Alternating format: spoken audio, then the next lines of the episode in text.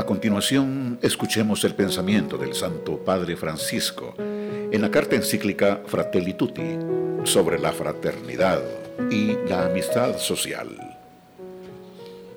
Fratelli Tutti escribía a San Francisco de Asís para dirigirse a todos los hermanos y las hermanas y proponerles una forma de vida con sabor a evangelio.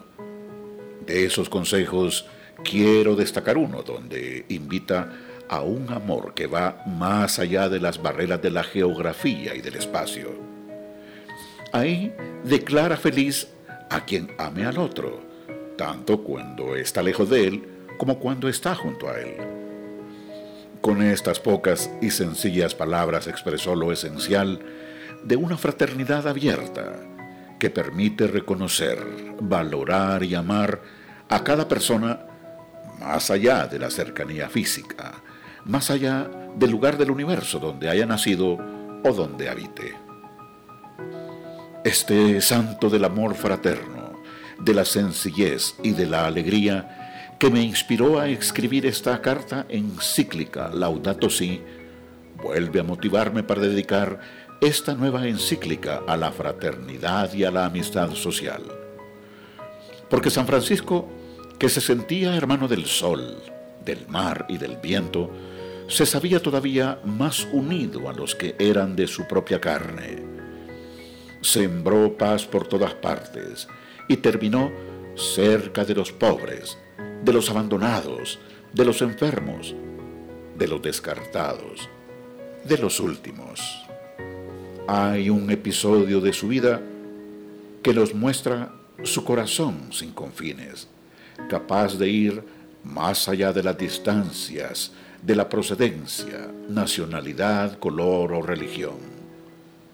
Es su visita al sultán Malik el Kamil en Egipto que significó para él un gran esfuerzo debido a su pobreza, a los pocos recursos que tenía, a la distancia y a las diferencias de idioma, cultura y religión. Este viaje, en aquel momento histórico, marcado por las cruzadas, mostraba aún más la grandeza del amor tan amplio que quería vivir, deseoso de abrazar a todos. La fidelidad a su Señor era proporcional a su amor, a los hermanos y a las hermanas. Sin desconocer las dificultades y peligros, San Francisco fue al encuentro del sultán con la misma actitud que pedía a sus discípulos que sin negar su identidad, cuando fueran entre sarracenos y otros infieles, no promuevan disputas ni controversias, sino que estén sometidos a toda humana criatura por Dios. En aquel contexto era un pedido extraordinario. Nos impresiona que 800 años atrás, Francisco invitara a evitar toda forma de agresión o contienda y también a vivir con humilde y fraterno sometimiento, incluso ante quienes no compartían su fe. Él no hacía la guerra dialéctica imponiendo doctrinas, sino que comunicaba el amor de Dios.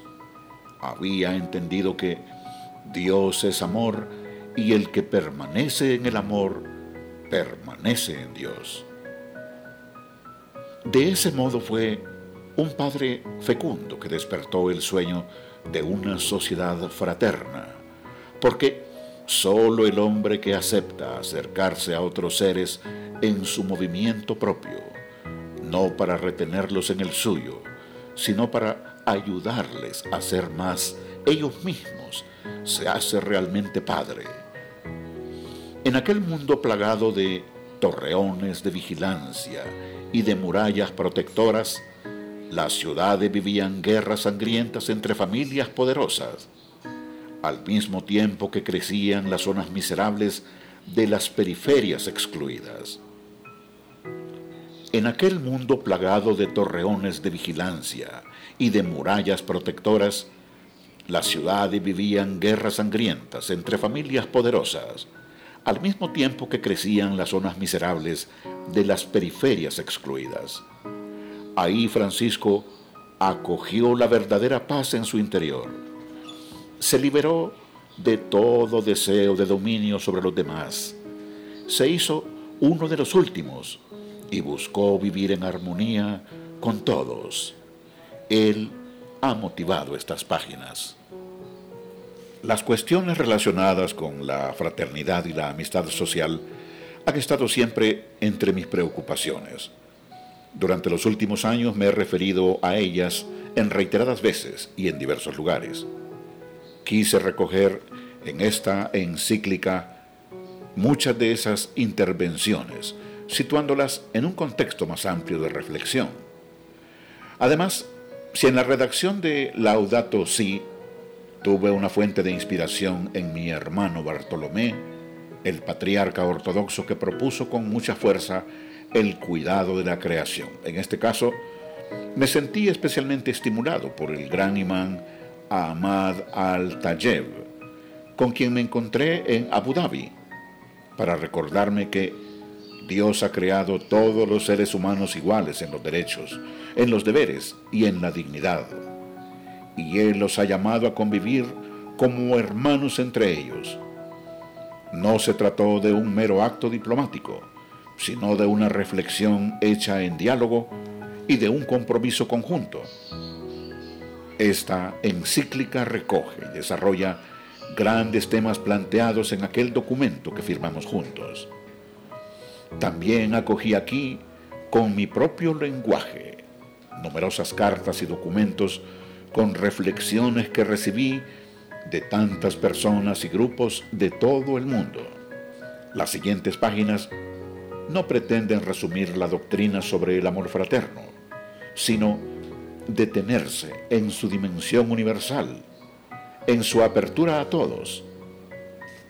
Entrego esta encíclica social como un humilde aporte a la reflexión para que frente a diversas y actuales formas de eliminar o de ignorar a otros, seamos capaces de reaccionar con un nuevo sueño de fraternidad y de amistad social que no se quede solo en palabras.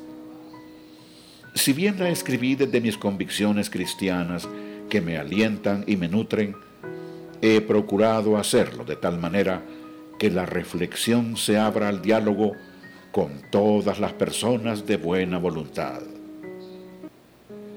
Asimismo, cuando estaba redactando esta carta, irrumpió de manera inesperada la pandemia del COVID-19, que dejó al descubierto nuestras falsas seguridades.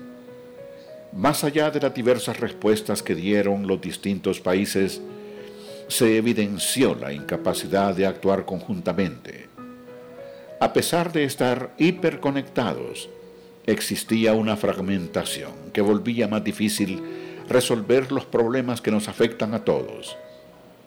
Si alguien cree que solo se trataba de hacer funcionar mejor lo que ya hacíamos, o que el único mensaje es que debemos mejorar los sistemas y las reglas ya existentes, está negando la realidad.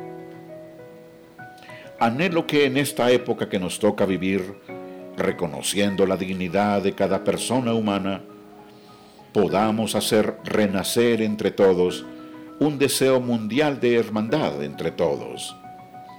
He ahí un hermoso secreto para soñar y hacer de nuestra vida una hermosa aventura.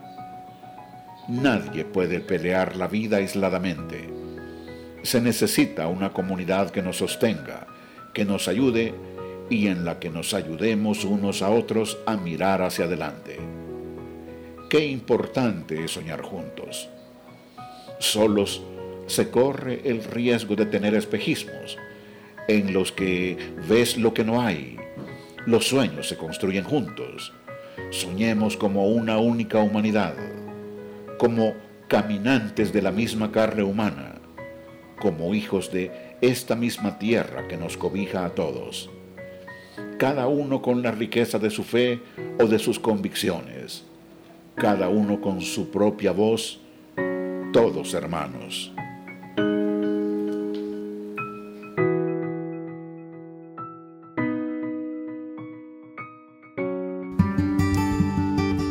Has escuchado un fragmento del audiolibro Fratelli Tutti, carta encíclica del Santo Padre Francisco sobre la fraternidad y la amistad social. Un esfuerzo que llega a ti gracias a Radio Santa Biblia 840 AM.